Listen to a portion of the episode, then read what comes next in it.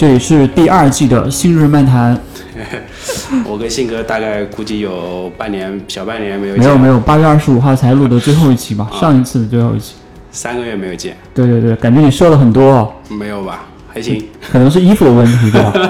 穿了一件那个 UT NH 是一八年，一八年啊，一九一九年的宁海一宁海五十跑完的那个完赛的那个，今年的宁海跑得怎么样？今年宁海还也跑的还挺不错的，跑了哎跑了多少我忘记了，跑了 PB 了没有？嗯 PB 了，比去年跑的更好一点，也是五十公里吗？对，五十五公里，五十五哦，对，今年是五十五公里组别，对，是不是时间比去年还要快？比去年的五十公里还要快，对不对？对的现在在查成绩，对吧？对对对我们带着老师现在在查成绩。，sub 的八小时，哇，七小时五十三。你啊，哦，七小时五十分五十三秒，可以的，可以的，我觉得这个可以的。成绩对我来说就是太太好了，太棒了，所以就问你今年那个上马大 PB 做好了一个准备，你当时有想过吗？没有想过。当时上马之前那个给自己立的目标是多少？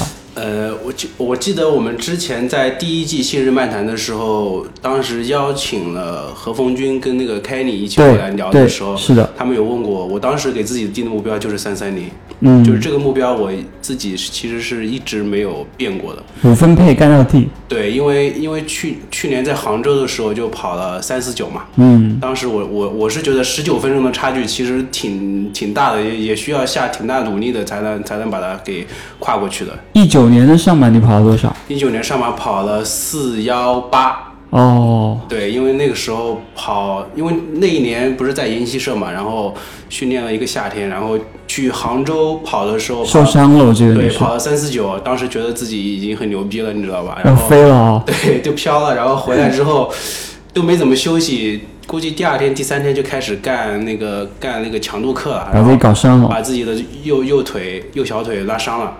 这个就叫做过分自信，你知道吧？对，是的，然后导致上马的时候就整个人心态崩了，然后跑到半程的时候就极限掉速，就是我就双双手撑着腿在那个 徐汇滨江那边就这样喘气，你知道吧？然后然后不断的被人捡，然后就赶紧那个默默的装作不认识。对对对对对，然后就默默的到终点，然后就默默的回家了。这样相当于今年进步了六十八分钟哦，对，对吧？是的。什么感觉？说一下吧，说一下你今年这个二零二零年的这个大 PB 吧。感觉，就像我今天在文章写的，就是我觉得我自己太牛逼了，老子就是天下第一的那种感觉，感觉开始又有点飘了，但确实就是这样。然后主要是。主要是我自己没想到我能跑这么快，因为在比赛之前我从来没有用这个配速跑过三十公里，甚至三幺零的配速是四三零，对吧？对四四三零。我除了间歇，从来没有在这个配速跑过。你当时你的教练有没有跟你定过？就是你们俩有没有定过今年上马的一个目标？我跟他说的是，他跟我我跟他说的是，就上马大概前两三天吧，他跟我聊天，我说我说他问我目标多少，我说三三零，然后他说就这，然 后然后我给他发了一个流流汗的那个表情，你知道吧？然后他跟我说就是四五零配速，你可以顶到三十五公里。就稳住这个配速三十五公里，然后之后如果你还有力气，你就可以再往上冲一冲。但其实他这句话，其实我是一直记在心里的。嗯，就从比赛一开始出去，我就一直告诉自己要四五零配速稳住。那你前面就是前半程跑了多少？前半程跑了幺三四，好像这这这是四五零的配速吗？其实不是，是啊，那你把你教练说的话当放屁啊？没有没有，主要是你听我说为什么？就是呃，我出去的时候，其实前面我在 C 区第一排，嗯，就出去的时候没人的。第二枪是吧？也对，就是第二枪第二枪的最开最最排在最前头的位置。路上一个人没有，一度错觉以为我就是精英选手，你知道吧？嗯然后一直到南京东路拐弯的那个地方，才慢慢的遇到 A、B 区后面慢的稍微嗯，一些吊车尾的那些人，对这些人。然后当时其实每一公里我都在看自己的配速，四一开始的四二几、四三几，然后又是四二几。其实我每一公里都在告诉自己要压住，要压住。所以你会，所以如果你看我的那个全程的那个每一公里的分段的话，其实是很乱的，因为跑得快的时候，我会我会把自己慢下来，然后跑得慢的时候又要把自己快起来。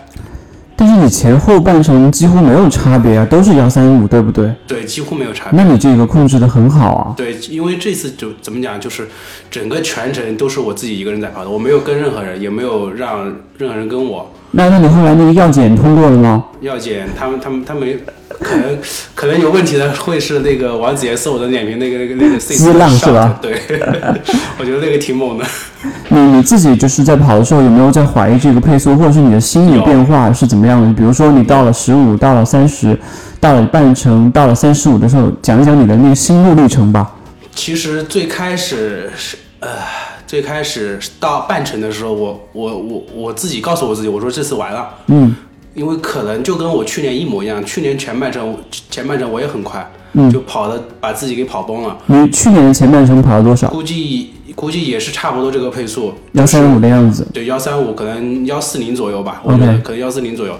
当时我就觉我我当时就就告就跟自己说，我说这次后半程可能真的要完蛋了，就是可能如果因为当时腿已经有点酸痛的那种感觉，我说这次可能后面顶不住了，要完蛋了。但是呃，怎么讲？我不知道我自己为什么就。就是就是按照这个配速跑下去了，就很奇怪。然后因为我之前就我刚说，我之前从来没有没有跑过这个配速的长距离，嗯，啊，我也不知道这个长这个长距离这个配速跑到最后会是什么样子。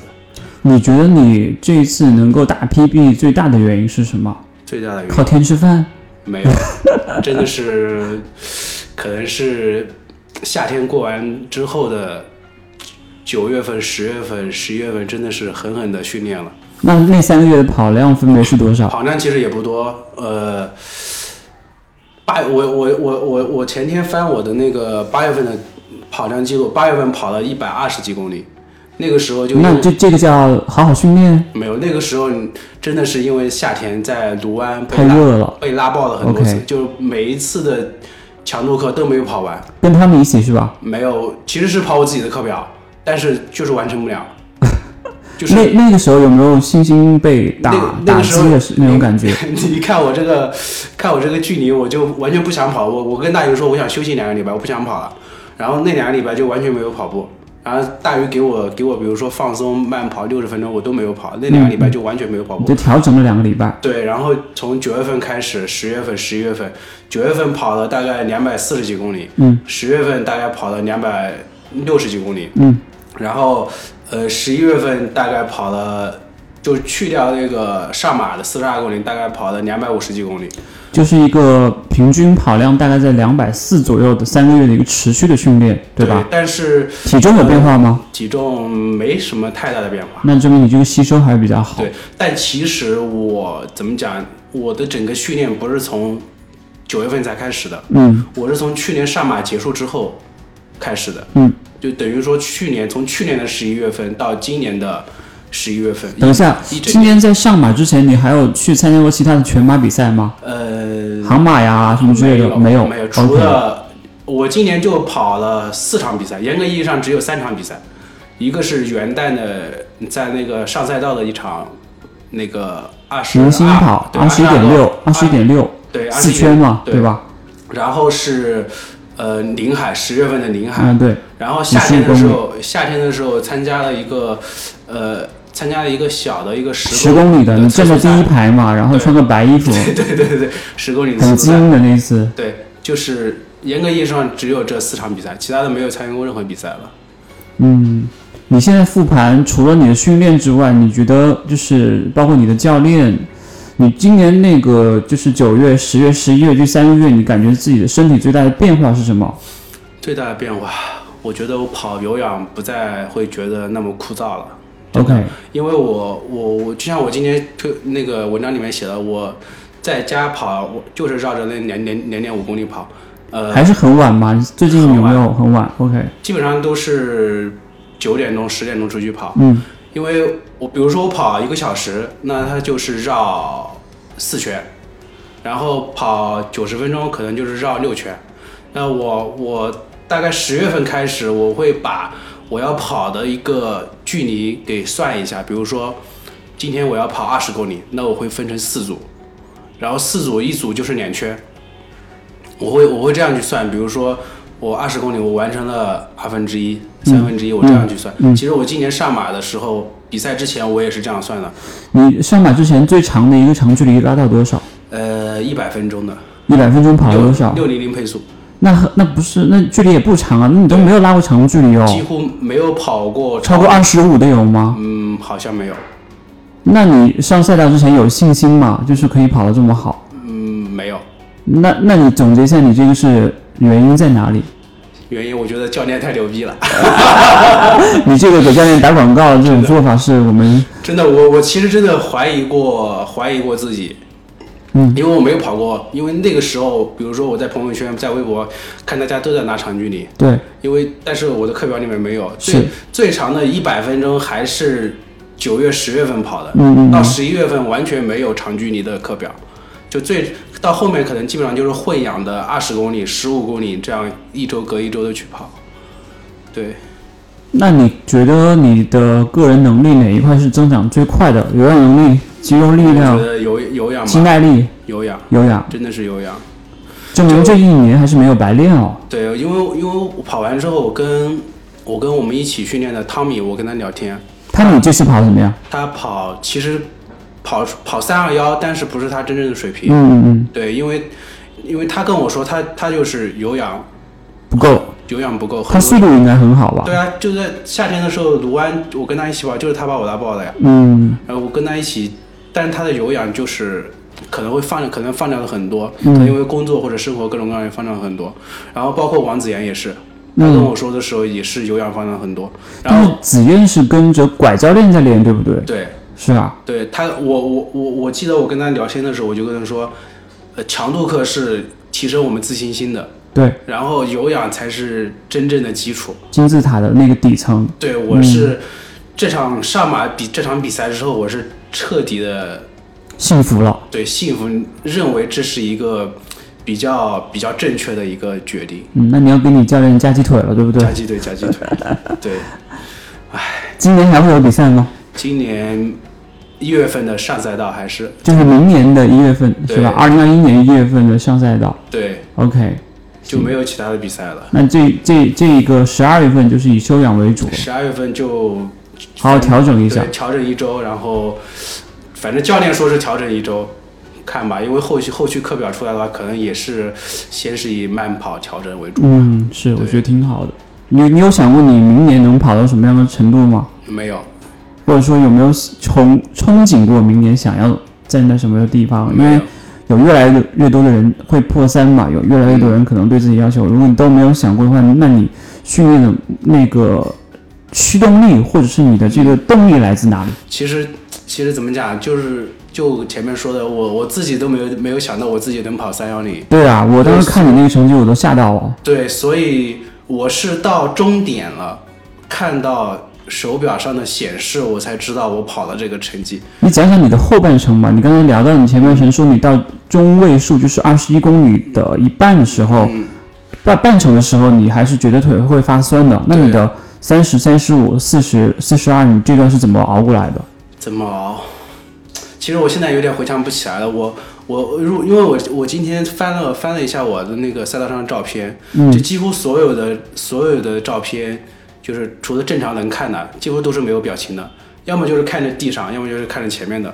就我我我我不太在意外界出现了出现了什么东西，比如说那那你旁边给我加油还是什么。那你会去看你的每一公里的配速吗？后半程的时候，会看，那你还记得是个什么样的一个基本上是，比如说四三零，然后比如又又会，比如下一个公里可能又会跳到四二八，然后下一个公里又会跳到四三五，因为因为怎么讲，就是我每一每一个公里都在告诉自己要压到四四五零，要压到嗯四五零要压到四五零这个、嗯这个这个点。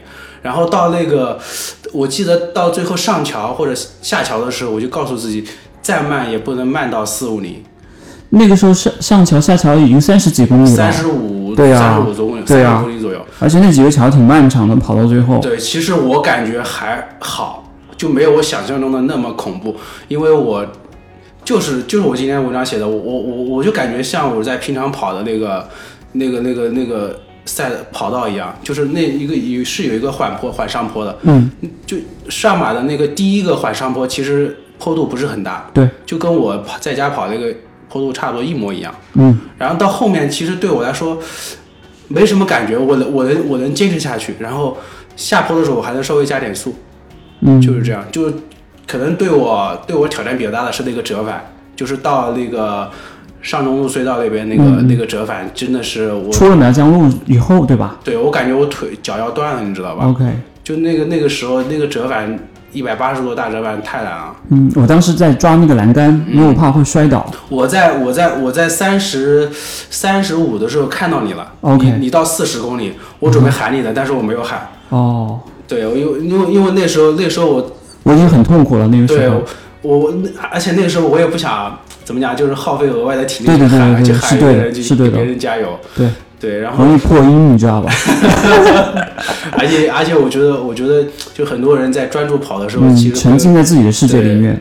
对，而且那个时那个时候看到你，其实给我激励挺大的，你知道吗？因为当时我觉得我操，我他妈的都看到性格了，我还还能差多少？我对面就是四十公里了，是的，是的，前面就最最多再再来一组，就是一个五公里一组，对跑完就到四十公里，然后就剩最后两公里了。嗯，真真的这场比赛，我感觉很多人都就是给自己的那种都是超出预期的这种表现，对，包括像黑马也是很多很多人都这次也也嗯，我觉得也还不错吧，就是说达到自己的目标，但是感觉还是要很多人一起跑。我跟你不一样，嗯。我的经历是跟那个小伙伴一起组队，嗯。然后有人带，我们就是一个小的一个 group，就是一个团队，嗯然后跟着这个团队一起往往前走，然后有人压速度，有人去去提醒你啊什么之类的，就整个跑下来的感觉就是没有那么的累，嗯。就像那个基普乔格跑那个挑战幺五九一样，我还是觉得有人会让你的会更省力一点，嗯。就是不管是你互相带一带啊，或者是你可以去呃破下风啊，这种感觉会让你更省力一点，跑的没有那么的累。嗯，然后这个天气你也看到了，就是比去年好太多了，太多太多对了。，真的好太多了。你你你赛前定的目标是多少？就是突破二四零啊240，但是我过了半程的时候，我记得是幺幺八幺五，嗯，那个时候我还不是很累，然后我还能够说话的那种，我就觉得哎，这场比赛状态比较好，因为我给我后半程大概是有了两分钟可以掉的这个空间了，你知道吧？我就会比较稳。然后我过到三十二公里的时候，是在两个小时之内完成的，这个是我以前在训练里面都没有跑到过的成绩，我就觉得哇，才一小时五十九分三十几秒，我就感觉这个肯定稳了，嗯所以我后面就会会有点有点懈怠或者放松，就是会心理上不会再绷得那么紧了。嗯但是我那几座桥确实是把我虐到了，嗯可能是因为我家里附近没有桥的原因啊。嗯我跑那几座桥的时候很痛苦，我最后那个五公里大概掉了两分钟吧，我觉得那个五公里是让我在上马赛道中最漫长的这五公里，然后跑下来的感觉就是真的是有点像那个我们训练到最后一组的那种要顶一顶的感觉，嗯。不像你是一直在压一压压一压，我到那个时候真的是要顶一顶才能顶过去，但是整个过程跑下来，我我觉得没有那么的用力，就是没有那么的会难受，你知道吧？就像我们去年那个天气很热的时候，你很快就会觉得自己快力竭的那种感觉是没有的，所以我就说，我开玩笑我就说我们都是一帮靠天吃饭的人，靠天吃饭的干饭人。但说明还可以更强，我是觉得。如果如果赛道更好，或者是状态更好，或天气更好的话，可能会更好一点。对，今年确确实实有很多人出成绩，如果不是因为疫情，可能参与的人更多的话，我相信这场上马那个破三的人可能要过千，这种都有可能，对吧？今年才是九千人，对，这今年这个成绩真的是挺牛逼的。嗯，就是我身边的身边的那些人，就是怎么讲，好像没有跑四零零以外的那那种你有没有发现现在现在就是除呃，我觉得十一月二十九号是中国马拉松历史上很疯狂的一天，不仅仅是针对于在南京的精英跑者，对对于业余跑者来说也是这样，就是大家都在疯狂的进步。我觉得现在的三幺零就像以前的三三零，现在二四零就像以前的三零零一样，就有越来越多的人可以去摸到那个天花板，是的，对吧？所以我不敢想象明年会是怎么样。唉就是还是要归结于大家真的是认真训练。对对对，就是可能这个疫情对对于大家来说也少了很多的一些诱惑，或者是说更多比赛的机会，也是个好事情，让你可以去沉淀。当你可以沉淀一年的时候，你再去厚积薄发的时候，你就会更更有信心，或者是有更多能量了。因为我还我刚才我有问到你，你去航马的那次，那次就去你航马之后就信心爆棚嘛，对爆棚之后然后飘了飘了之后受伤，导致你那个上马没有跑好。对但今年的话，整个状态完全不一样。对，我我我是感觉，就是我我我我这一次跑上马，完全就是遵循着我自己平常的训练的那个那种模式。比如说我我我我到那个存包的地方的时候，我会我绕我就绕着那个车慢跑了两公里，嗯，然后做动态的拉伸拉伸热身，然后做了大概总共加起来大概四十分钟。做完之后，我比如说三十分钟吃一个盐丸，嗯，然后十五分钟的时候我把那个 shot 喝掉，然后存包上厕所，然后去起点。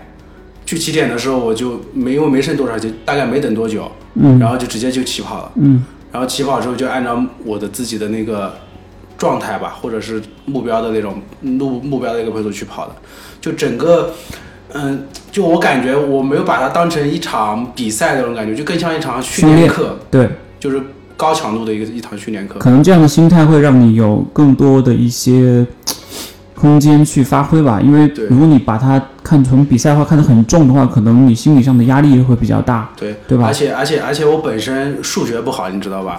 不像不像你们可以算，比如说到半程要要多少，然后后半程我能游多少时间，我我全程没有在算，我就是哦半程是这个多少，我我也不知道跑到这个半程到全程我能跑多少，我也不知道。然后 我就几乎就是每一公里我看一下那个有计时牌的那个地方，嗯嗯我会我会看一眼，比如说到三十五公里是是多长时间，嗯然后就像我刚刚说的，到终点我看到那上面牌子三幺，当时是三幺七多少？嗯，因为因为你出发慢嘛。对我出发，我从从 C 区出发大概七分钟，然后我大概知道了我能跑到三幺零，我自己都惊呆了。所以我当时跑完之后领好东西，我那我立刻坐在地上，然后收到那个短信，你知道，看到那个短信，然后立刻发了个发了个微博，我操，大感谢。真的是，真的是那种心情，只有你经历了这样一场大 PB 之后，你才能够体会，得到这种巨大的一种满足？真的是满足感。嗯，嗯是，是的。我到家的时候，到家的时候，我我老爸跟我老妈啊，我老我老爸，然后还有我老婆、我家我家娃他们正在吃饭嘛。嗯，我开门我就，他们看我一眼，我说牛逼吧，他们有看直播吗？他们应该没有看。我我让他们过来，他们都不来。每次每次临海的时候，我说我快要到终点了，嗯，然后他们才刚从酒店出来，你知道，我说你们不要来了，我马上到了。每次都是那我们再聊聊临海好了。今年临海感觉怎么样？挺舒服的。然后就是跑下来怎么感觉？跑下来没有，因为我我记得我去年前年的时候跑临海，就是跑到后面，膝盖就完全不能弯了，嗯就是我这拖着我的左边的膝盖爬山下山了，然后但是今年就，就我我感觉跟跟上海很像，就是全程就是处在自己的节奏里面，我能跑的时候我会跑，我需要走的时候我会走，我上坡需要爬的时候需要顶一顶的时候我会顶一顶。但是今年比去年要长，对不对？长五公里，没有都是都是55都是五十五。OK，而且而且本身赛道我我跑过，比如说嗯大概还剩多少公里是，呃是补给是 CP 点，我知道、我知道这个 CP 点我大概补什么，嗯而且去年前年的时候我我带了我背了个包带了很多东西，什么头灯，然后呃。那个叫冲锋衣，各种吃的，嗯我怕我路上饿，带了各种吃的，然后水那个矿泉水瓶我都带着，然后问题是问题是到最后我能量胶带了大概六七根，一根没吃，就是你你是去小学生郊游，你知道吧？除了那些强制装备之外，你带的东西可能太多了。对呀、就背那个包特别难受，特别不舒服，然后全程都没有用上，然后这次就精简了。本来计划我是不想带包的，但是想了一下，考虑一下自己能力，当然还还是带了，把这个包带着，然后装了一个，因为起跑的时候会下雨，然后装了一个冲锋衣，其他的能量胶这次也带了，但是也是一个没吃。你会不会觉得越野跟那个马拉松完全是两码事，就是两种运动？就是我觉得越野跟路跑。没有，我觉得还好。为什么？因为很多人都会讲嘛，讲越野的跑法跟马拉松路跑完全不同。你像你要去不断的去，像下坡有技巧啊，然后不断的去还要找路线啊，然后人也很少啊，就是而且人其实人其实不少，因为一路上一路上都有伴的。哦，那挺因为好的。因为我我我我记忆最深刻的一次在宁海就是一八年的时候，但是嗯我忘记是哪个哪哪一个哪一段下坡了。那段下坡我们就是四五个人一起跑，嗯，跑得巨快，可能四幺零的配速在那里下坡，然后跑到一直跑到上坡，那一段是我感觉整个跑步生涯里面最舒服的一段，就大家目标都很一致，这一段就是要跑，然后配速也很相像。你你不会想要去超别人，别人也不会超你，大家都我跟着你，你跟着他，这样组团打怪的感觉啊对，。特别舒服。然后这次我就一直怀念那种感觉，但是没有找到，没有找到一起跑的那些人，明年还会再去宁海吗？应该会吧？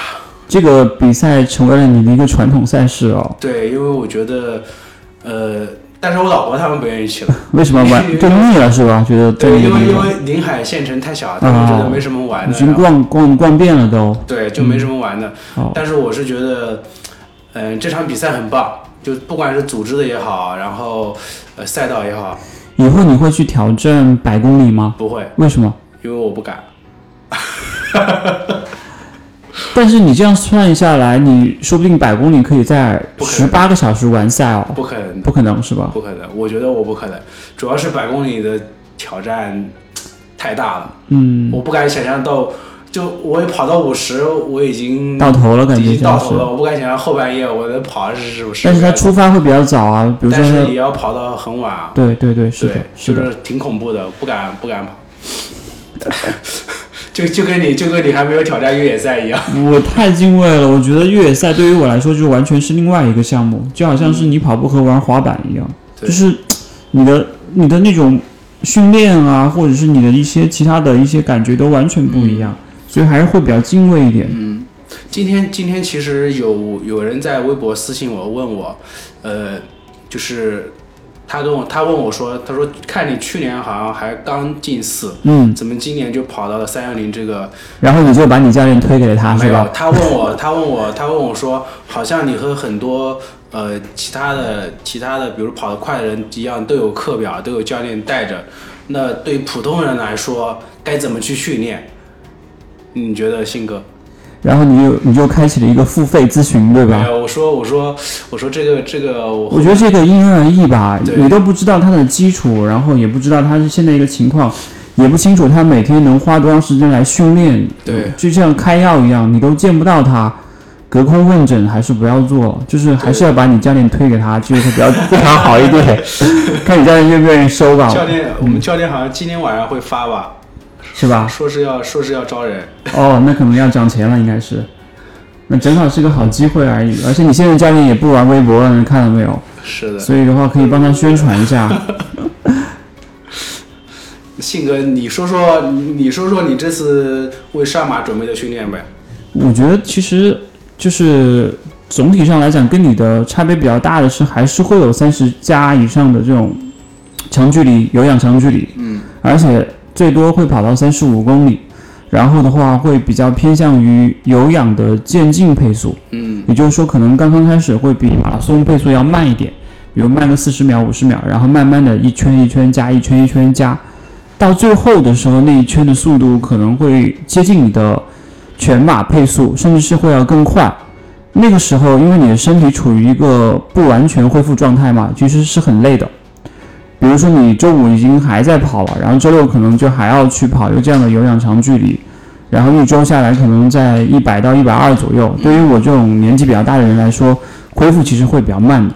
所以我其实，在跑上马之前只跑了两次。嗯今年是我跑最少，是因为上海今年那个上上个礼拜的时候一直在下雨嘛，所以我也没出去跑了。我就周二跑了一个团课，就是黑马的团课，然后周三也没跑，周四也没跑，周五的话正好是那个新浪体育去有个那个小短片，拍个短片，我稍微跑了大概一两公里，然后后来周六的早上就跑了个五公里，就是这次上马是我在就是跑全程之前休息时间最充分的一次，但是也没有出现太大的问题，就有氧的基础可能还在，然后的话，总体就是说还是要去找到自己的一个短板去补足吧，而且天气好真的是很很很有很占优势的，你消耗会少，对对吧？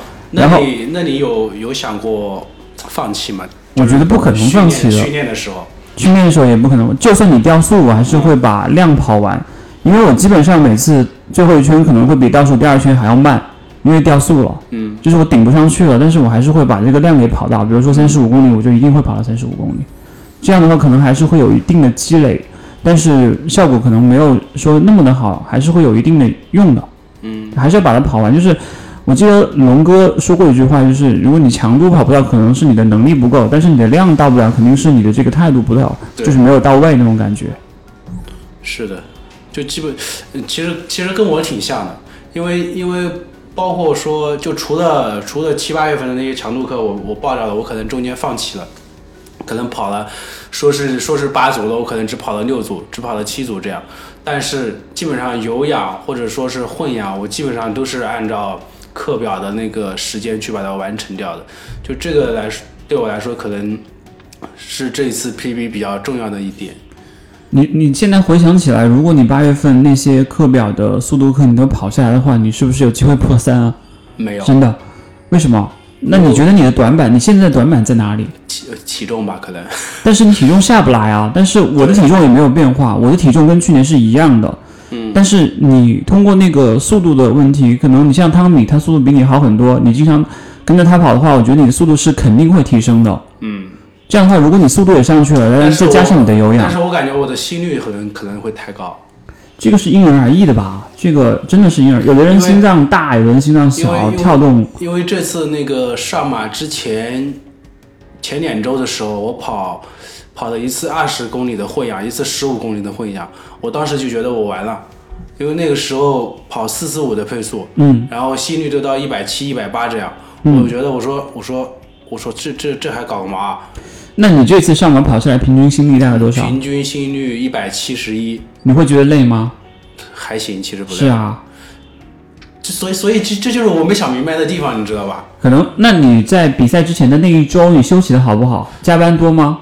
嗯，还没怎么加班，就正常睡的好不好？睡也也还行吧，就基本上十一点十二点左右睡觉，然后最后那一周跑量大概多少？就是不包括最后的全马。呃，我忘记了，但是我我可以大概大概复述一下，就是比如说周一可能是一个六十分钟的有氧，嗯。然后比如那两那两那两天的下雨，我基本上也都跑了，比如说有一个五十分钟的五四零的慢跑，嗯。然后一个三十分钟的慢跑，然后一个八十分钟还是几九十分钟的一个慢跑，就基本上后面几天的，包括比赛前一天的慢跑，我都坚持下来了。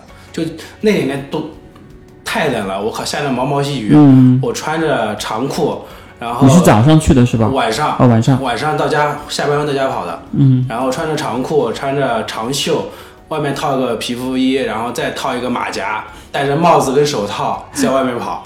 我靠，我他妈妈的，我我 快冻死了，对吧？真的快要冻死了。我他妈我在想我在干嘛呢？大下大下雨天的，我在外面跑步，那你明年还想这么练下去吗？还会想着跟你教练练，还是说你觉得就是还是想练？你还是想要看一下自己的极限在哪里对，但是我但是就像我刚才说的，前面说的，我不知道我自己可以跑多少。所以我不会给自己定一个，比如说，比如说很死的目标，你不会有个门槛。对，我要我要跑进三零零，还是我要跑进三零五？嗯，我我不会定这个目标。就跑到哪算哪儿。对，我觉得如果能比我这一次更进一步，我觉得我就是比较成功了。嗯，但是如果说能跑进三零零，那我就是又更牛逼了。对对对，我觉得也是，因为就像刚才说的那样子，现在的话，业余选手大家就是提升的还是很快的，对，特别是今年，对吧？真的是提升非常快。搁搁两年前，我我自己想都不敢想，我能跑到三幺零，能跑进三四五，我觉得我都谢谢天天谢地了，对，真的对对对，是的。太恐怖太夸张了。这个我感觉就是大家可能都会觉得自己的极限就到这儿就可以结束了，但是可能还是有很大的空间可以提升的。这也是为什么我们还是想要继续练下去的一个原因，对对吧？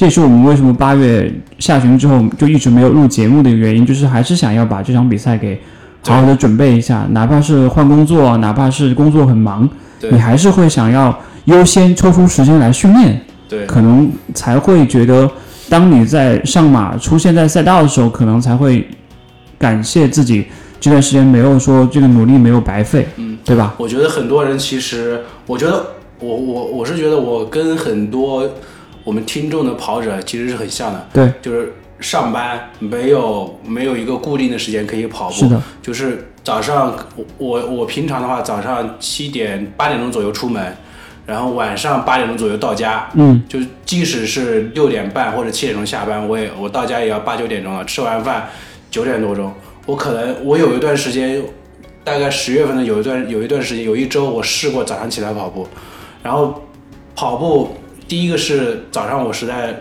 起不来。也不是也不是起不来，我也我中间我之前有一段时间发微博，我早上四点钟嗯，对，起来跑九十分钟的时间，嗯，就为了赶到九点半之前到公司。但问题是我他妈太饿了，你知道吧？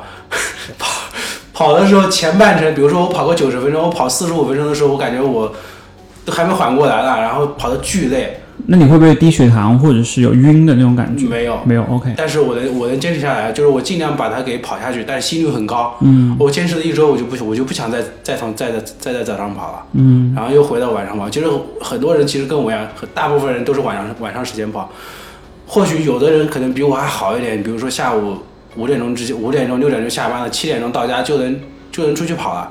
我大家可能吃完饭休息一下，就十点钟左右出去跑，跑完十一十一十一点半左右到家，然后洗洗澡干嘛干嘛的，十二点到一点钟左右睡觉，然后这样就这样重复。其实要说挤不出时间吗？真的是挤不出吗？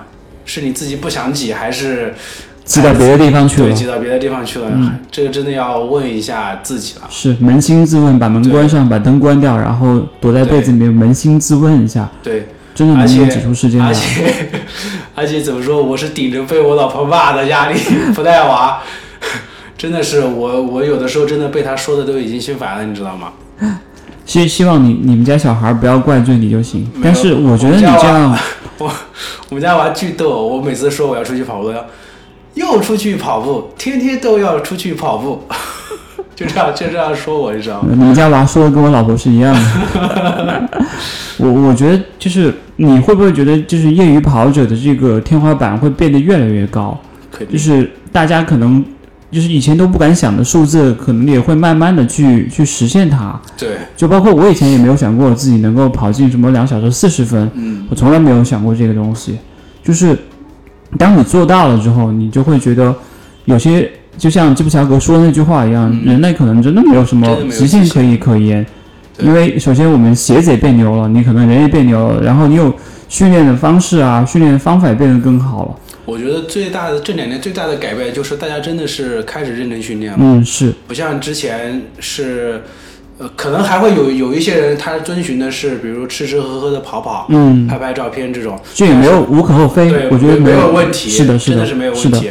然后也有一些人开始认真的准备，想要突破一下自己，认真的开始训练，一个一个白天黑夜的接着跑，然后把自己逼到极限，去去在一场比赛里面去证明自己。其实疫情反过来讲，对于我们来说也是个好事情，会让我们变得更专注，对因为你没有那么多比赛去诱惑你了。对，不然的话，你可能七月份一场，八月份一场，九月份一场，十月份一场。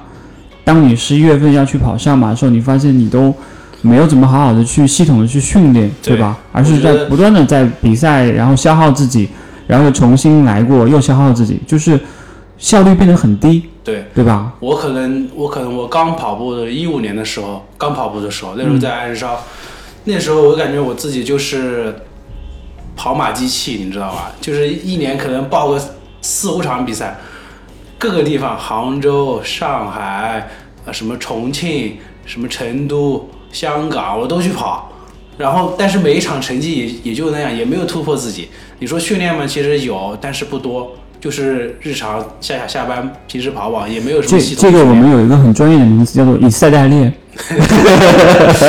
当当有人质疑你的质疑你的时候，你就跟他说：“我就是以赛代练。对，”嗯，但是这个就是怎么讲，就是呃，那个时候我感觉我是没有太大追求的，嗯我可能说享受，对跑进四三零对我来说已经已经足够了。对，足够牛逼了，对，跑进四零零真的是太厉害了。太太厉害了。嗯 然后 现在就是觉得自己，我我我我怎么讲？我没想过，就是我可以通过努力训练能达到现在的成绩。嗯，你你后来有见过你教练见过大鱼吗？你会不会抱着他哭？还目前还没有。我、嗯我是我上次见他就是我今天说在四十公里的时候，他喊我的时候，我他那那个时候去地铁站应该是他喊了我一眼，喊喊喊喊了我一声，哦，他跑完了是吧？那个时候然后我瞟了他一眼，我看到是大鱼，我说加油，他跟我说顶一顶，然后那个时候已经到四十四嗯十四十一还是四十公里的时候，然后我就往前跑，结束拐弯。哎，那你们今年整个训练营的话，有多少人 PB 了？除了汤米之外，除说是十三十四个人，有十三个人都 PB 了。哇，对那这个汤米没有 PB 也挺可惜的汤汤米也也算 PB，他首马，哦。他首马三三二几，对首马那很厉害了。他他跟我我在唯一没有 PB 的那个人是没有交钱，还是教练本呃身？也交钱了，然后 主要是他有点感冒，然后 OK，身体原因对身体身体原因身体原因因没跑好，跑四零六吧，那真的很不错了，对，也也也我。我是觉得也挺棒的。嗯，然后主要是我们那个群里面其实没什么太多的其他的事情，大家嗯每天就是打卡训练打卡，训练，打卡训练。比如说你聊聊什么问题，有什么问题在里面聊一下。就很严肃的一，个训练。真的是平时没什么话题的，嗯，就是比如说。有的人早上跑了，然后早上好，先来一声问候，然后发一下自己的跑步记录，然后我可能是晚上发一下自己的跑晚步上好，然后发个对跑步记录。对，然后其实就是然后分享一下自己跑步的那个感觉感受，这样其实很很很简单，很纯粹。就大家大家大家的目标是是统一的，都想自己跑得更好一点。那你们这个 PB 率也挺高的，那你明年肯定还是会跟着大鱼继续练喽。对，希望他别收费太贵吧。但是你会觉得值啊，就好像你买 iPhone 得十二是一个道理，对，对吧？你会觉得虽然外表上没有任何变化，但是心里觉得值，对不对？那个时候我我记得我记得我刚从研习社毕业的时候，嗯，我当时自己真的是想好好训练，因为那个时候上马跑的不好，然后我就把研习社的课表扒下来，然后按照自己的那个感觉去编了一下，我发给大鱼看，大鱼说你这搞的搞啥来？然后过了一段时间，他跟我说他可能会搞搞训练营要，因为他最开始是在爱燃烧的时候做了一个 PB 训练营嘛，嗯，就是帮爱燃烧做的。就是把把整个爱上的人全都练伤了，然后他就走了，是吧？对，然后然后他就说他他会弄一个，我说我说我肯定要肯定要加入的，嗯，然后就从十一十一月十二月份的时候跟着他一起练的，那个那个时候也是从冬天，等于从冬天开始开始练的，本来你们上半年是有一个目标的，对不对？对上半年赛事，就是无锡，当时定的就是三月份的无锡，你后来无锡那场退了还是保留我名额？我退我退了，哦我也退了。对，因为因为本来我是本来我是定的是这样，本来本来不是东京也中签了嘛，嗯。那我是以东京为主要的那个比赛，嗯，然后东京最后延迟了，你你延到明年去跑，对不对？对，我会明明年去吗？明年二零二一年的东京，对十月份？十月份，十月份就在奥运会之后了。对。OK，那我其实我现在想的就是，我把明年的那个目标就放在东京，哎可以。因为我第一次第一第一年去跑东京的时候，跑了，我记得跑了四五零，那你是要去报仇的呀？这个对，因为但是我感觉东京如果跑快了，挺不划算的，其实。为什么？东京东京马拉松就我觉得就应该慢慢跑呀。但是如果你状态好了，你干嘛不去 P 个 B 呢？对，不对？其实是其实是这样，因为我我自己也想过，比如说它有私补，就旁边的赛道，不管是风景人情还都挺好的，就应该去享受的。但如果说如果说我现在把目标定在明年的那个东京的话，那我就会好好去准备，嗯那可能其他的比赛我都不会报了，可以，但是宁海你肯定还是会去的。看情对吧，看情况对，如果跟东京冲突的也不会了。OK，哦对哦，也有可能会放在十月。而且而且昨天昨天我看你转的那个飞哥的那个那个微博，嗯哼，其实我我真的我心里真的是有一个 pace moment，真的我我记得我在爱燃烧的有一年耐克招上马的配色我还报名了，那个时候成绩不行，就连面试的机会都没有。那你现在其实是有机会的，比如说带四小时啊、五小时，但是你有没有那种像飞哥那样的服务的心啊？我怕你到时候会打他们。你说别说话，谁他妈在说话我就毙了谁。我就很担心这种事情出现，因为你到了赛场之后就会变成一个很严肃的人。没有，我觉得我觉得还好，我不像，其实其实这个这次比赛真的是我挺严肃的一次，因为没全程没怎么说话，就是闷着头往前跑。但是我平时本身跑步的话，也还行吧。我虽然说做不到那种，那不是像服务生一样，就是嗯毕恭毕敬的那种，但是如果说能够大家一起跑，因为我我其实挺想感受一下，就是带着别人一起但是你配速要。稳呐、你配速不稳的话我觉得，我配速挺稳的这次。是？吗？然后就一直在看表，每公里都在看表。对，其实我觉得啊，你看表就是一个不自信的表现。是因为你有点不相信自己，说我操又幺三五了，我操，就是有那种有这是不是幻觉？就像你的那个文章的那个标题似的，如幻如如梦幻泡影那种感觉。真的所以我我觉得真的要做好一个 pacer，就是配速要真的稳。对不管你是五零零配速、五三零配速，还是六零零配速，你可能真的要很稳的去执行，这个很难很难的。这是我为什么一直都不敢做配速员的原因，是因为觉得这个责任太大了。是的，就到时候你没跑好，你没跑好，别人怪你。对啊，你不别人会怪你说你把我拉爆了，我还那么相信你，对吧？那我能怎么解释？我说我我也不知道会这样子啊。到时候人家就是当有人信赖信赖你的时候，如果你做这样的事情的话，就会让对，觉得你对不起这个陪审是的这这个这个单词。所以这个还是要好好考虑的。对，但是你可以先把东京那场跑好，对然后跑好之后呢，你看看上马能不能够去当 pacer。但是这样的话，你就上马就没有成绩了。没有，我觉得无所谓。哦，那挺好的。对反正你现在已经就是有一种圆满的状态了，对，已经超满足的状态，感觉这个成绩能够够吃好多年了啊。真的是，哎，我我也是从跑渣变成了大神的那种那那。你那你同事有没有说过哇，你那个你鲁代日竟然能跑这么快，看不出来啊？没有没有，因为我同事同事他们都不怎么跑步，啊，是对他们只他们只会觉得，我靠，你前天跑了马拉松，今天还能走路，确实挺牛逼的。我同事，我同事会问我，他说这这个是你跑的吗？他说两分钟三十八，不两小时三十八分。我说啊，是是，我 P 了一个图，P 了一个图。我觉得这个其实挺好的，就是把工作和你的爱好分开吧，对分开吧，蛮好的，真的蛮好的。就有时候要想要跟他们解释也挺难的。是的，是的。对，那你上半年就没有目标了？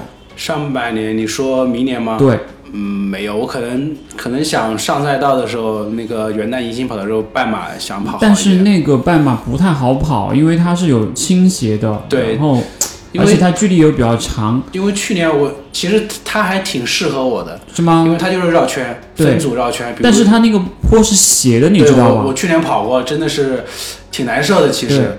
但是去年的时候，因为去年一月份我跟大鱼练了大概两两个多月，嗯那个时候也是半马 PB 了，嗯，跑了幺四七好还是幺四零，我忘记了。那你这次你这次上马的那个全马会不会把半马也 PB 掉了呀 PB 掉了，？OK 幺幺三五。OK，对，我觉得当时看到的时候自己有点惊呆了。而且你前后半程基本上是匀速的，都是幺三五，对，但是这个很厉害。怎么讲？就是我前面说的，就是你如果看每一公里的话，就是配速很乱的。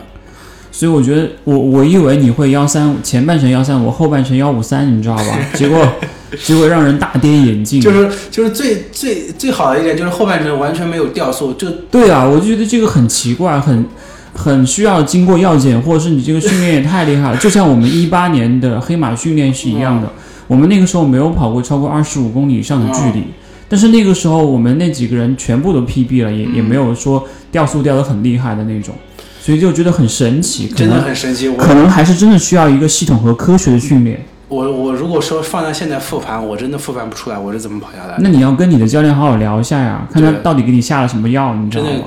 不知道给我下了什么药。我我中间吃了一个盐丸，吃了一个盐丸的有抽筋什么的都没有，没有没有黑指甲呢，就是跑完之后有没有什么不，舒我连？水泡都没磨，你知道吗？那你这个鞋很不错哦。这我最大的问题就是我两个乳头磨 哦，破了，我我有贴乳贴，我有贴乳我没贴，贴乳贴，但是问题是我我连磨破我都不知道，就是没痛是吧？对，没痛，我但是我看照片已经流血了，哦，已经流血了，回头把那个照片发到去发到那个微博上面去啊！我我特别喜欢看这种，好像发了，但是那我要去转一下。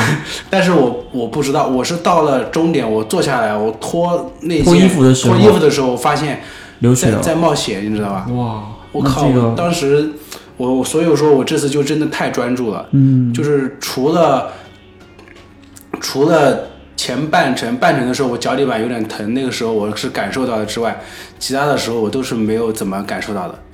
那很好，真的很好。对，就大鱼跟我说的，就是你要去感受它，然后去克服它。是是有点是有点磨，因为那是件白色的衣服嘛。对，我看到你最后冲刺的时候那个挥臂的样子，看到那两个葡萄是有点那个泛红的印记，是有一点，是有点。虽然它那个图片不是很清楚，但是确实有一。张有一张我在折返的时候真的是流血了，哦，真的是，真的是，对，真的是。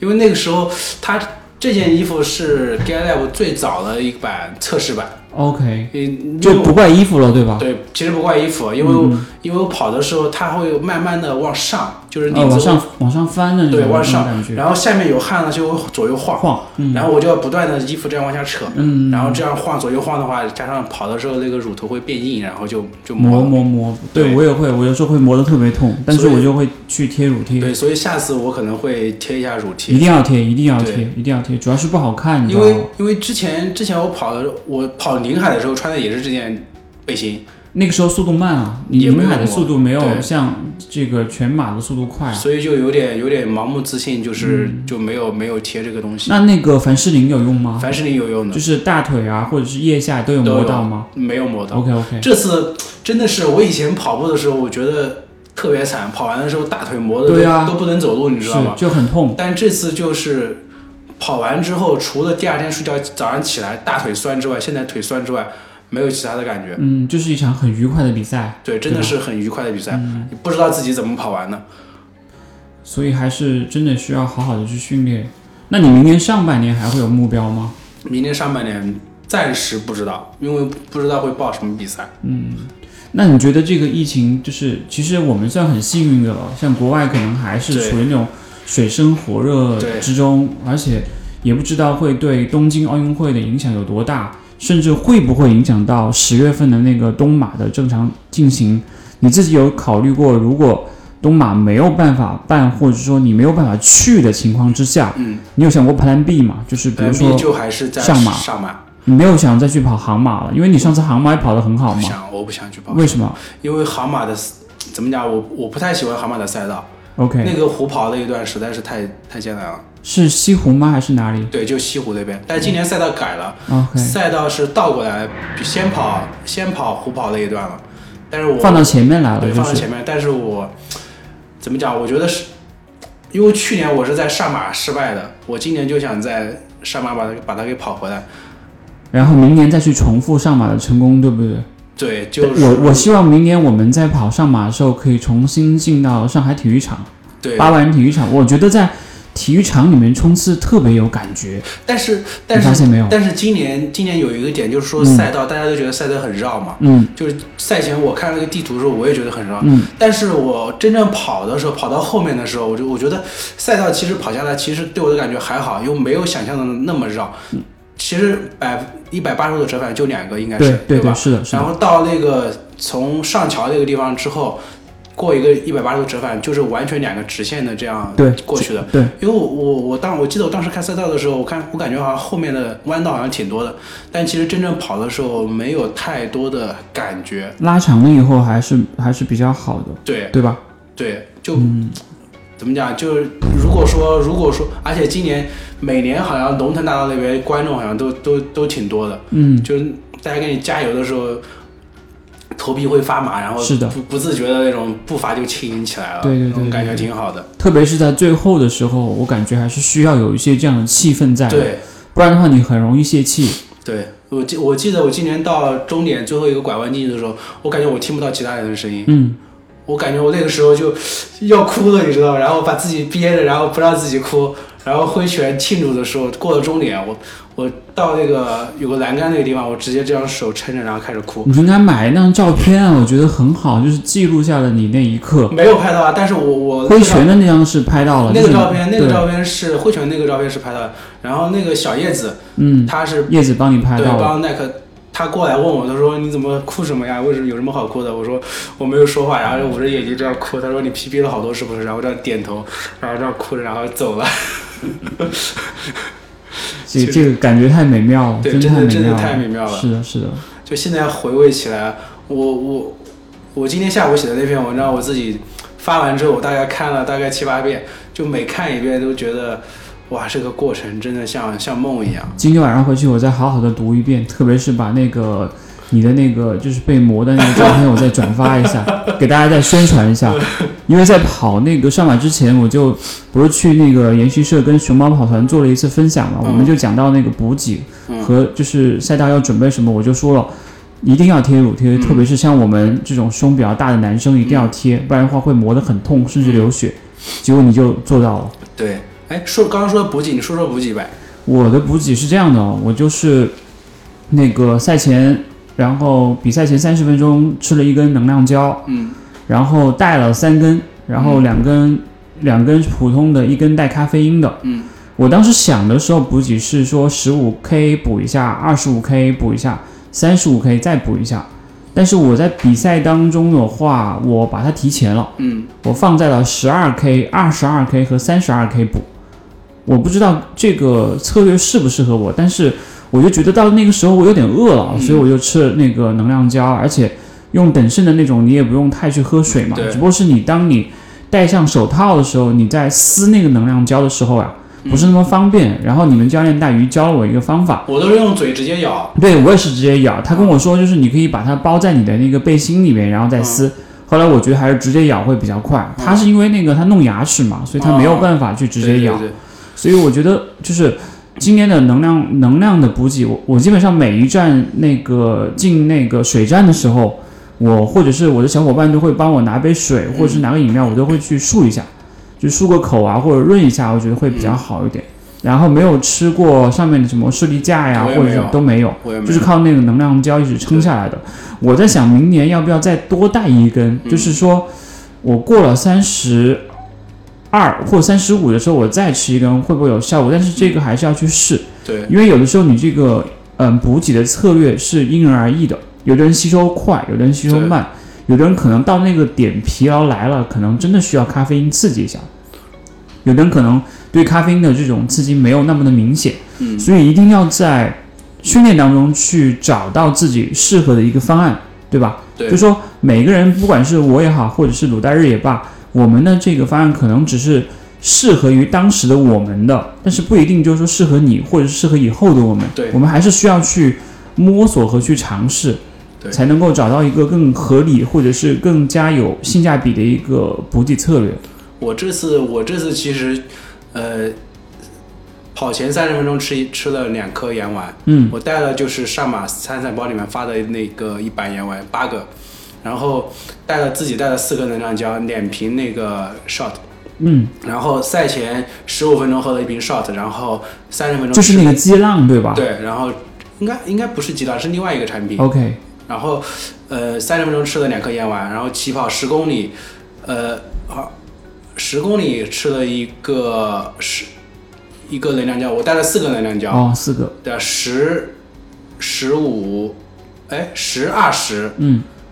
然后是二十五，呃，二十五三十五，OK，好像是这样，我我有点忘记了。下次我也带四个试试，我觉得这个是还是有有一些用处的。重点是我吃我在吃那个十五公里跟二十五公里补给那个盐丸的时候，嗯，因为那个时候没有水，没有水站，你知道吧？那你怎么吞进去的？我干吃的，我他妈差点差点吃吐了。我的盐丸啊，两颗盐丸，我这样干咽一下，我准备咽下去的时候，差点吃，我都都已经开始坐我了？然后赶紧用牙齿来咬，然后。咬碎，咬碎，这样慢慢慢慢咽下去。你吃盐丸是因为你以前比赛有抽筋过，对吗？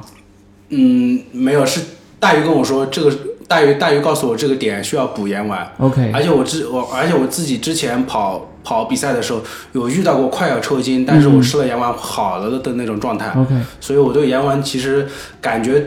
还是有点用的，还是有用处的，所以我我都我都，所以我是按照目按照那个目标我去补给那个盐丸。我以后也要注意盐丸的补充，因为我到四十到四十二的时候就有点要抽的那种感觉，特别是小腿，嗯，就是有种要抽不抽，就在那个抽的那个 边边上那种感觉，临界点。对对对，而且而且我这次就是全程每一站的补给点我都去了。人多吗？你当时还行，进站的时候不多，因为我刚刚说了嘛，就是我是 C 区起跑的，对，第一排就是。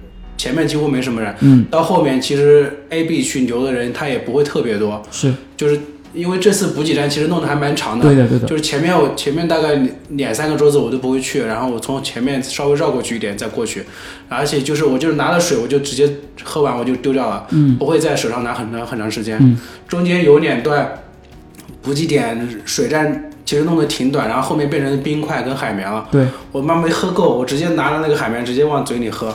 我当时我觉得，我就我也我也不管三七二十一，我能喝我就先喝了，因为我因为我大概我当时脑子里快速的运转，想了一下，这个水应该也是矿泉水那个大桶矿泉水弄出来的，所以我又无所谓了，然后直接喝了。你这个太牛了，大家不要去模仿，我觉得这个是有一些风险的。对，特别是有一些朋友或者是跑者，他肠胃不太好的话，真的不建议这样子去做。是的，要经过像我这种每天吃吃喝喝历练才可以。那你可能需要多去印度那个呃，喝喝对水对对对，然后你就锻炼出来百毒不侵了，你知道吗？对，唉，而且而且怎么讲？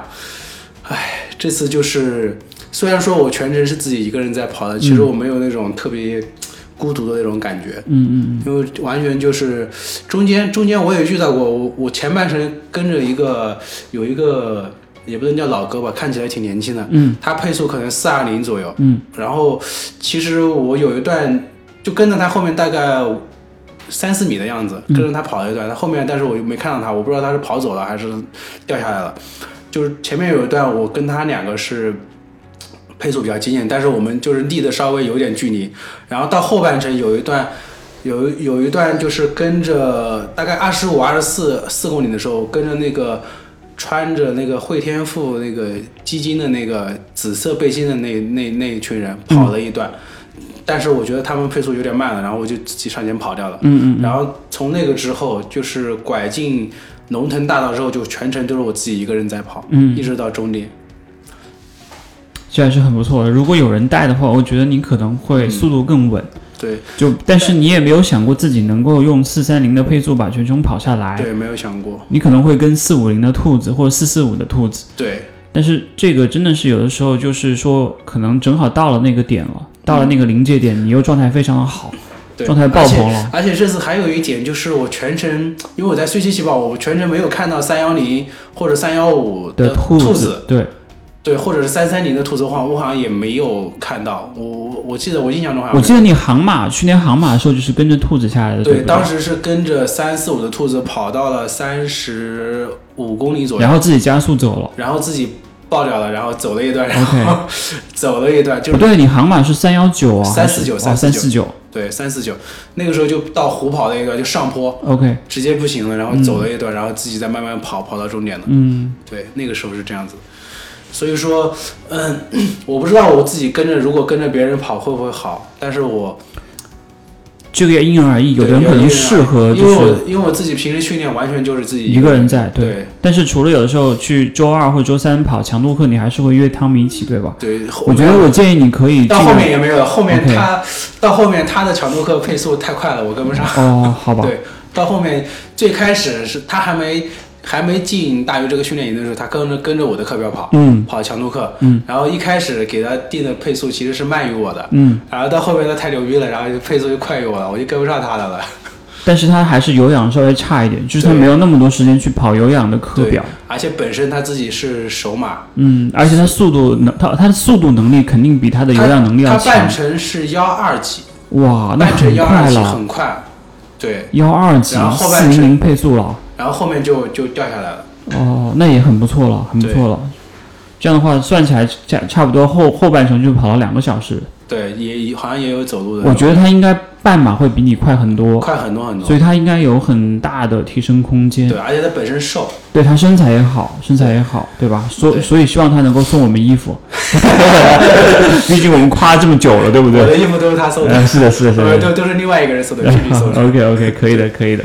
是我我觉得其实通过这个上马的话，也也预告着我们这个节目也告一段落之后又重新回归嘛。对，你有想过我们还有什么好的一些主题，或者是希望可以跟到跟我们的一些听众朋友去分享的一些东西，或者你希望我们以后哪些地方去做什么样的一些调整和改变？你问我吗？对啊，这个这个问你，是你是这个新日漫谈的那个主导和灵魂所在。嗯，来的太突然。我是觉得，呃，怎么讲？我觉得大家可能平时关注的点，可能都在一些大神身上了。对，就是普通人的。其实我们最近，我们我们我我们公司自其实最近也在做一个选题，就是普通人的普通故事。嗯，我觉得这这些人的故事可能就类似于我这样的，可能会更吸引人一点。嗯嗯，其实我我是觉得，如果后面我们可以做的话，其实可以把这这个点再强化一下，嗯，就多说一点普通人的故事。对你看看我们去年的节目，从第一期三月三十号开始啊，我们就是在聊那个挑战幺五九背后的故事，对。然后后来第二期我们和电鳗老师一起聊装备，对。然后后来就是跟聊长一起聊大破节，对。然后我们连了现在最帅的向东吴向东，他现在已经跑到二幺二了，对吧？对，老表这次跑的特别牛逼。对对对，然后又又那个请到了小姐姐过来，嗯然后特别是那个凯丽小姐姐说的“干爆他”那那三个字，我们印象很深刻。对他们就是普通跑者啊，对吧？对然后后来我们找了小金教练做了一期黑马总教头的那个故事，然后再就是请到了你的爸爸们，就是对 g a l Lab 的两位朋友过来聊他们怎么样去创业啊，做这个装备的问题。然后后来第八期我们是和大宝老师去聊，就是疫情之后的一些改变，包括像那个时候他还没有去，嗯、做就是没有做那个千岛湖和那两场比赛还没有成型。对对对对对。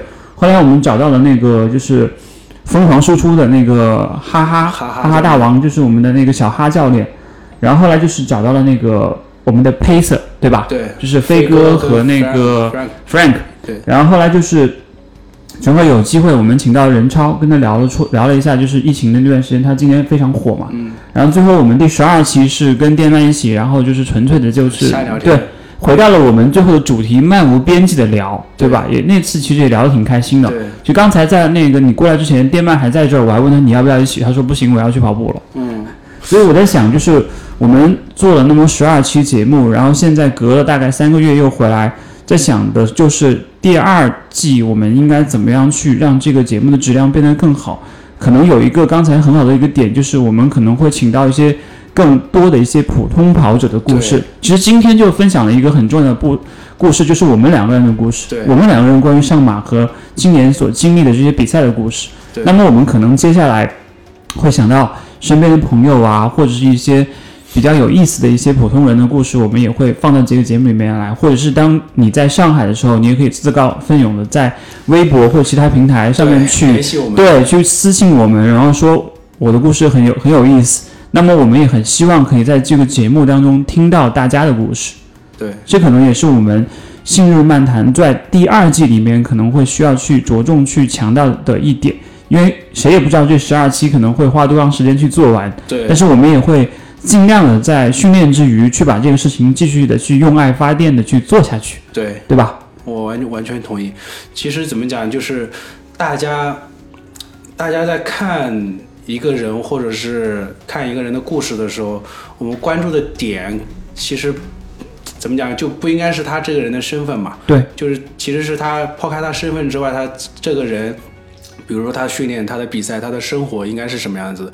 就这个这个人的故事可能会代表我们当中的大多数，一个一个上班族，一个一个学生、一个老师，或者是其他任何任何人，就这些人的故事才能，我是觉得可以引起我们共鸣，共鸣，嗯，就是大因为现在牛逼的人太多了，大神都是高高在上的，嗯，但是我们也不会去抗拒说请到一些特别优秀的人来，比如说大破节他要上我们的节目，我们也不会跟他说亚没得的，对不对？对，我们可以飞到东非东非嗯，去找他一下。他现在好像应该在日本吧？我我是觉得，其实像刚才除了选题，就像普通跑者之外，可能我们还是会聊一些比较呃热门或者是蹭一些热度的东西，比如说切切普特盖的那个记录是不是被人质疑啊？就是很多这种外界的帮助，这个我们回头可能也有机会去聊一聊，甚至就是说。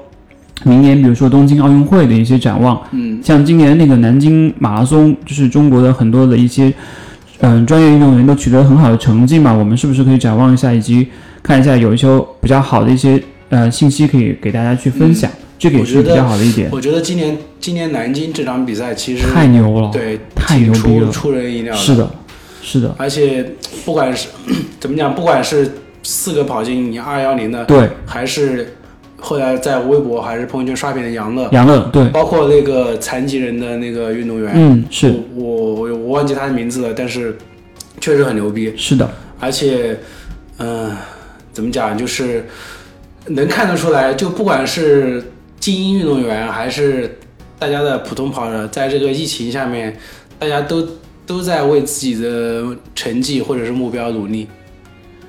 嗯，我觉得也是。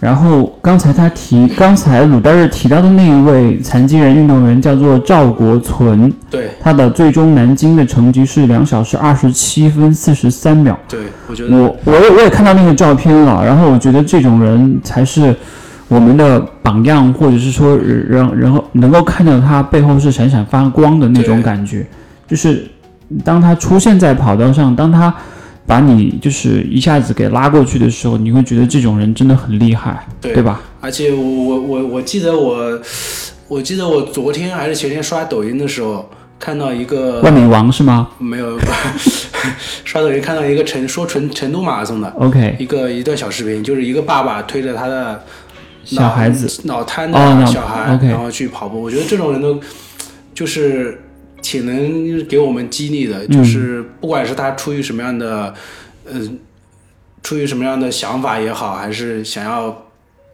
表达什么样的情感也好，就是他能带着小孩出现这个在在这个赛道上，就说明了他想要去展现自己不一样的那个点出来。嗯，对，其实这种故事在国外还是蛮多的。对，但是什么父子啊，什么那种就是推着轮椅啊，什么之类的，就是有很多这样的故事。我们相信，就是通过现在这么多的社交媒体的一些挖掘，我们也能看到这样越来越多的关于中国自己跑者的一些普通跑者的一些故事被我们挖掘出来，然后去分享，让更多的人可以听得到，让更多的人可以看得到。同意，嗯嗯。好吧，好啊，我觉得这期我们已经是算是为第二季开了一个好头，然后也希望我们可以一直把它用爱发电的去做下去。做下去，做下去。然后大家有什么好的选题，也可以尽量的去在那个各个平台上面去给我们留言，然后让我们给我们更多的一些好的一些想法和创意。毕竟两个人还是能力还是有限的，精力也有限，能力对。对，还是希望大家可以，如果想要继续听下去的话，可能还是需要你们一起来发光发热，才能一起把这个节目给做好，对，对吧？好吧，好，我们这是一档什么节目？我们是信日漫谈随意发挥的好好昔日漫谈好好谈，好，第二季第一期，第二季第一期。今天就先到这儿。我啊你说我们好像忘记说了，我是永远不爱你们的鲁代日。我是永远爱 iPhone 十二 Pro 的 鲁代日的那个阿信。好，大家晚安，好的，谢谢谢谢，拜拜。拜拜。